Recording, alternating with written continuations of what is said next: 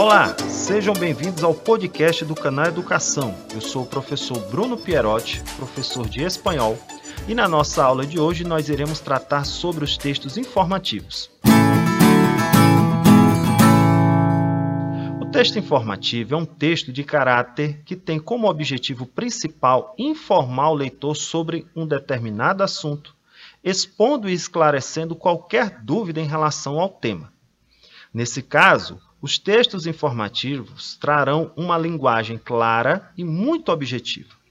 Ele é uma produção textual direta em que o seu leitor faz uso da escrita em prosa com aspectos de uma linguagem clara e de fácil entendimento.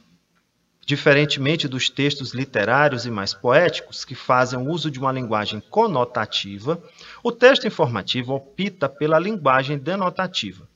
E o que é a linguagem denotativa?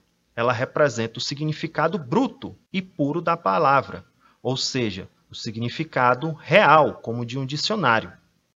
Em alguns textos informativos que caem no Enem, nós podemos encontrar vários temas, e os temas podem ser sobre política, finanças, esporte, sociedade, cultura, tecnologia, saúde, entretenimento e até mesmo reportagens.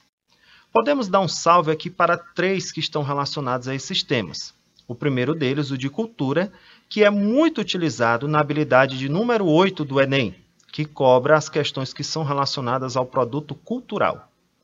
Tecnologias está relacionado à habilidade de número 6, a habilidade que cobra o uso da linguagem em absorção de tecnologias ou até mesmo de informações. As características que nós podemos encontrar em relação aos textos que ficam vinculados aos textos informativos são as seguintes. Ele é todo escrito em terceira pessoa, e isso é muito importante porque não há necessidade da subjetividade que pode ser vinculada pelo autor do texto. O formato de escrita é muito comum, é uma prosa. E aí você deve estar se perguntando, professor, senhor pode lembrar um texto em prosa? Por exemplo, um capítulo de um livro, uma redação. Também tem a linguagem chamada de linguagem denotativa, como nós acabamos de falar, informando de forma clara e direta, para que o leitor possa ter aí como informação tudo aquilo que ele quer sobre esse determinado tema. Não há nenhuma interferência de aspectos subjetivos. O que significa isso, professor?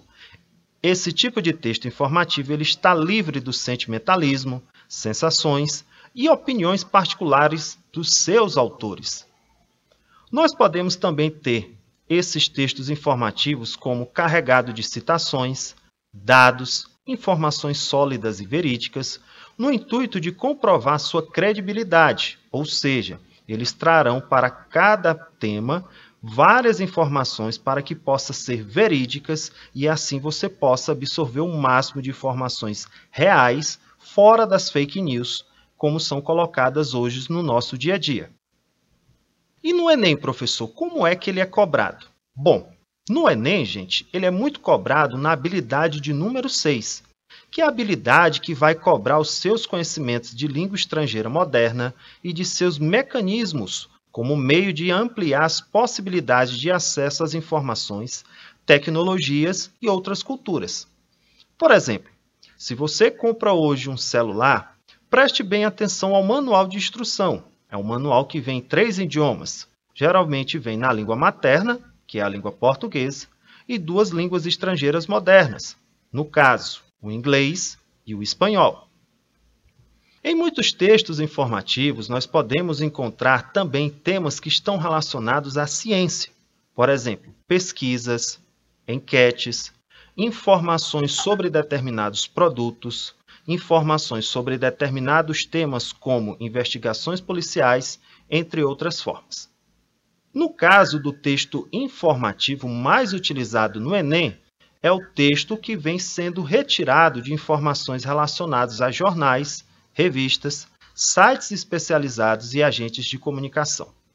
Bom, na nossa aula de hoje nós vimos aí as questões vinculadas aos textos informativos. Eu agradeço a presença de todos vocês e até o nosso próximo encontro. Um abração.